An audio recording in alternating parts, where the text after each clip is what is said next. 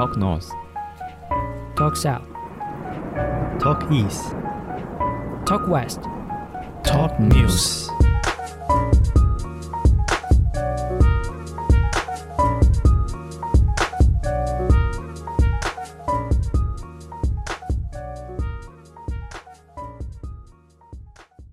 欢迎来到 Talk News 透时事，我是蓝 Open。蓝一德，我是懒人凯尔。那今天为大家先带来第一则新闻。第一则新闻是十五年没上班，净领全薪一千八百万元。意大利医院旷职之王遭以诈欺勒索起诉。他这个新闻呢是在讲说，意大利医院里面有一个员工，他十五年都没有上班，但是医院每个月都会发薪水给他，所以一共呢大概是五十三点八万欧元，大概就台币一千八百万元。那这个东西爆出来之后，他就有矿职之王的称号。那这个东西，它根据 BBC 的报道哦，他是他为了不让这个没上班矿职的这个罪行曝光呢，他还有威胁医院的主任不得提出关于他出勤记录的任何报告。后来主任退休了，他的继任者还有医医院的其他人都完全没有人注意到这个公务员的出席状况。一直到二零二零年的十月，他才被爆出来，然后正式的被解雇调查，这样 很屌哎、很狂哎、之王，很狂哎、薪水小偷之王。这其实我蛮我蛮怀疑他的那个职职位、欸，他他公务员的职位是在做什么的？网友他们分享，像说在意大利公务员这样子的行为算常态，啊，真的哦、对，就是可能意大利政府对于公务员的控管没有这么严谨吧。哦，我看到一个那个他新闻有补充说，二零一七年意大利南部有一个那不勒斯洛雷托马雷医院，那吾克勒 感觉有点难念，曾发生员工大规模集体翘班的丑闻。他说，当地警方用针孔摄影机暗中搜证两年多，哎，他他有发现医院有九十四名的医生、护士员工有假上班、真旷职的情况，还有医生翘班去打高尔夫球啊，员工到附近的旅馆当厨师赚外快说不定他们打高尔夫球不是翘班啊，他们在在聊公事。不是到旁边的汽车旅馆兼差当厨师，这个我觉得蛮屌的。哦。他们是伪造上班证明、上班记录，嗯。是哦，因为管理医院打卡系统的员工也有涉案，他有二十张员工出入证，哦，等于说帮帮忙打卡之类的啦。对，看这很像那种大学上课，然后教授点名的时候，明明班上有四十八人，点完也四十八人都到，但放眼望去，对，只有前面那一排有坐人，那个教室坐不满。就是会有人一直重复举手这样子啦。对啊，签签到表都签满这样，讲到薪水小偷，我跟你讲，我觉得大家从小到大多多少少应该有干过类似的事情啊。这个是我一个我一个之前的同事，他跟我讲说，这个因为他那个时候刚进公司，他们经理打着就是要带他的这个名义，然后就是跟他一起出去这样。他原本以为这个经理是要就是手把手啊这样 call，子。对，join 对。call 就手把手带他这样。结果呢，他跟我讲，这个经理带他去跑一次客户之后，嗯后面约的全部都是房仲，因为那个经理那一阵子可能要买房子。他们是不动产吗？他们是做不动产业务吗？不是他跟我同行一样，都是卖化学原料的，真假？然后就刚好碰上他们经理那一阵子要买房，然后他们他们经理只带他去跑一次客户之后，后面约的全部都是房仲新的建案，有的没的跑去看。他跟我讲说，最高纪录有一天有一次约了六间，就一天约了六间，约了六间房子去看，这样。看看到晚上，他们那个时候晚上看到七点多，还回公司打下班卡，那时候会计还没走，看到他们俩七点多还才回公司打卡，还想说哦辛苦了辛苦了这样，殊不知他们那一整天都是去看房子，我让他跟他的那个主管学很多东西耶，看那个风水啊。他就他就有问他们主管说这样子是是 OK 的嘛？他们主主管只丢对只丢一句话，想说啊，反正我们做业务哦，自己的分内事情做完了，然后你要做什么事情，其实我也不会管你啦。对，我觉得 时间管理，我觉得这是重点。我觉得说，其实你怎么样利用你工作时间去分配你工作，你做完了之后，你要去做其他事，比如说打打高尔夫球啊，还是看房啊，干嘛？的你只要录录录 podcast 之类的，对，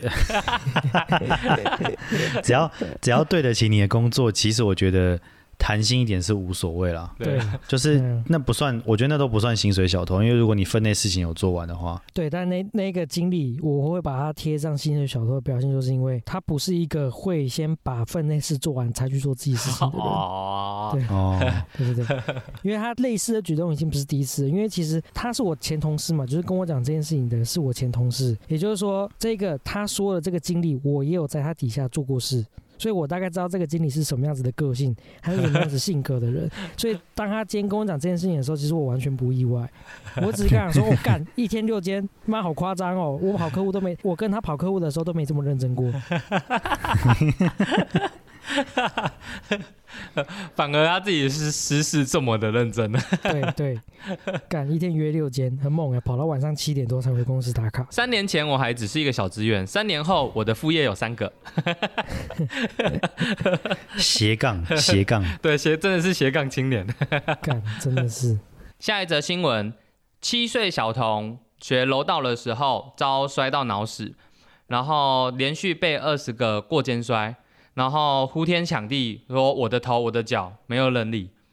那这则新闻的话，它是在讲说台中市丰原区那边有一个黄姓男童，他在呃私人的柔道馆里面练习的时候，呃教练他和一个呃小四的学长，就是连续的去摔这个呃黄姓男童二十几次，然后当场他就脑震荡呕吐。最后送医的时候，呃，因为有发生颅内颅内出血，然后就陷入昏迷，最后宣布脑死。所以呃，家长他们就非常气愤的去提告这个教练和学生，看这个新闻最近真的是几乎是占满了整个社会版面。真的这个我觉得蛮扯的。其实坦白说，我觉得这个蛮扯的，因为他这个应该是属于比较教那种学童这种年龄层的柔道吧。就是有点像小朋友去学对对对武术对对对，对他不是对对对成人的。对就就像就像我我有带过小朋友的舞蹈，通常我们带到这种比较年龄层比较低的这种，我们其实都会特别去注意到他的一些呃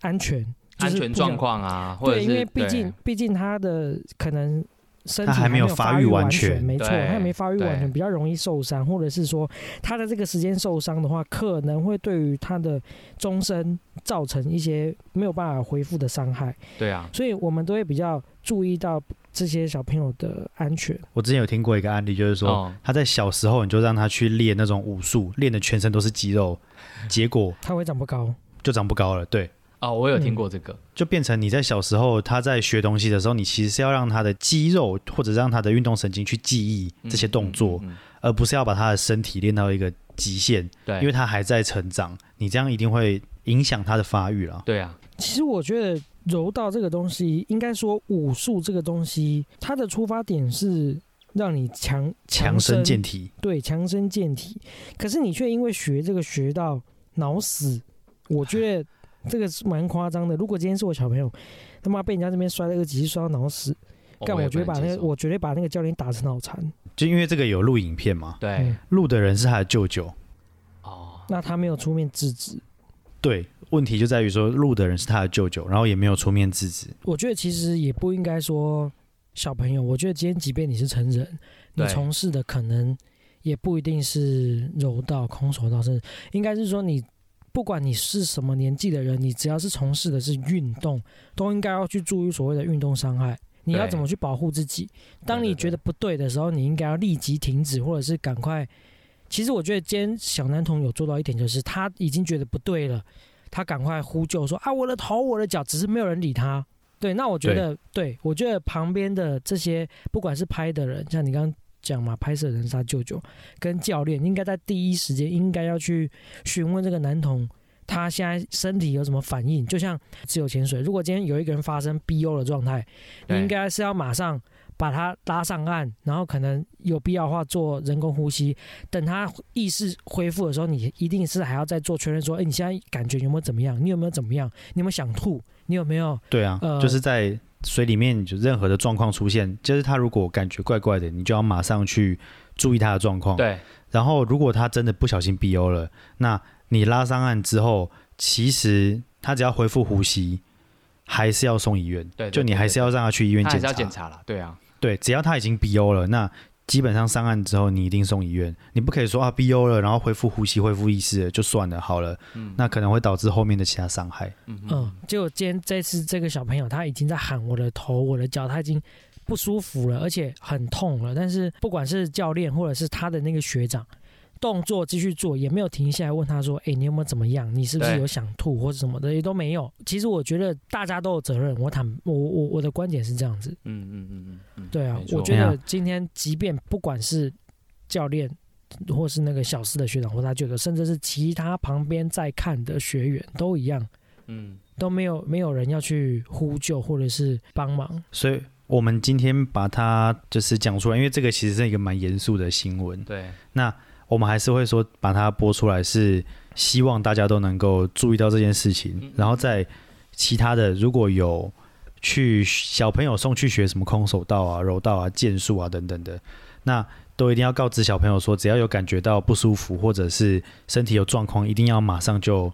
就反应。听众，不管你今天是去上课的，还是啊带小孩子去上课的，其实就是多多一个多一个警觉性啦。总之，现在这个时间点，应该呃，所有有在教授武术的一些道馆或是武馆，对于这件事情会特别的去防范啊。所以我觉得，呃，过几年就不知道，因为毕竟台湾人是健忘的。但但是我认为啦，在这个时间点，你送你的小朋送你的小孩去学这些武术，呃，应该是相对会比较安全啊，因为毕竟才刚出事嘛。好，那就今天的最后一则新闻：台南学生发起检验地，超过五百人一小时检了十二点五万根。好，那这则新闻大概意思就是说呢，在台湾呢，不是台湾呐、台南呐、在台南有四名高中生发起了这个探得无烟的活动。那台南市政府后来也响应扩大办理，结果呢就是揪揪揪揪哦，楼上揪楼下啊，左边揪右边，总共呢最后就有五百个人哦去当这个小尖兵。那在全台南市的三十七个行政区去捡烟蒂，那一个小时短短的一个小时就总共捡了十二点五万根的烟蒂。这个真的蛮多的。对啊，这种就是看到这个新闻，其实就是要呼吁各位有在吸烟的朋友，就是尽量啊，在有吸烟区的地方，有设置吸烟区的地方去去抽烟。那抽完烟，这个烟蒂也不要随便乱丢。对对，就丢在烟灰缸或者是丢在垃圾桶。但你要熄火再丢垃圾桶。对。之前好像有看过那种没有熄火直接丢垃圾桶，哦，那很恐怖垃圾桶就欸。干那垃圾桶就变没烧起来，焚化炉。对对啊那个是那个垃圾桶没烧起来，真他妈万幸呢。没有垃圾桶就变焚化炉，我记得有新闻。哦哦，所以是烧是烧起来的。对对，你没熄火直接丢垃圾桶，就垃圾桶就就就发炉了。不开心要说啊。该烧的不该烧的一次烧了。那其实这个观念的话，就是很多很多那种烟友啊，就是呃他们的观念真的要改一下，因为其实呃一直以来啦，不不管是不管是身旁的朋友啊，他们都会认为说呃那种水沟盖它不是都会有那种就是孔水沟盖孔，然后大家都会想说哦那个烟蒂的话就直接丢在那个水沟盖孔，把它当做一种垃圾桶的概念啊，其实真的要把这个观念大家。只是厘清一下，就是呃，你丢到水沟盖里面，它还是会堵塞在那个水沟盖里面。它水沟那个流到最后会有一个铁网，对那个烟蒂虽然过不去，可是那个烟蒂会被卡在铁网上，然后你量很大的时候，整个卡满那个地方就就会积水，对，就会淹水。对对，其实也不止烟蒂啦，就是还有什么口香糖啊，或者是一些垃圾啊，大家都不不要，千万不要把那个水沟盖当做是你的垃圾桶。这个我就要讲一下了，就是我们身旁的一个朋友叫 David，我就觉得他做的一一件事情不错。因为因为以前以前可能我们身旁有一些在抽烟的人啊，然后他们都会这样丢，但是 David 他有有一年就是嗯，等于说他在职场上面比较不顺利一点，然后他去就去拜拜，他就许了一个愿，他就说他之后如果有抽烟，那个烟的烟蒂他不乱丢，就是也包含有包含说像水沟盖这些他都不乱丢，他全部就会之后他的身上就会带了一个呃随身的烟灰缸，然后把它丢进去，回到家的时候呃是真的把它丢到垃圾桶里。然后 David 他就也也确实啦，因为这个举动，他的就是冥冥之中，那他事业也比较顺一点。因为像我之前我有在抽烟呐、你抽完烟之后，你会觉得说，你把它丢进水沟盖，就好像你丢进垃圾桶一样，你不会对环境造成污染。对，就是你会有一种心灵的安慰，说，嗯，我没有乱丢垃圾，我丢进水沟盖里面。对对对对对，而且你还会有一种就是竞争性的，因为之之前，因为我我我呃，之前我们都还有在抽烟的那个时候啊，我们都会就是呃看谁有没有投进，或者是那个有没有弹进去这样子，其实那个都很不好。在便利商店外面那个桌子聊天，对对对对对然后边抽，对然后你抽完之后，明明桌上就有烟灰缸给你放，没有，你就是要设水沟盖。对，这个 对对你心里面会觉得，哦，射进的感觉真好。进了，进了，进了。干我这我没有我没有办法去理解你们的浪漫。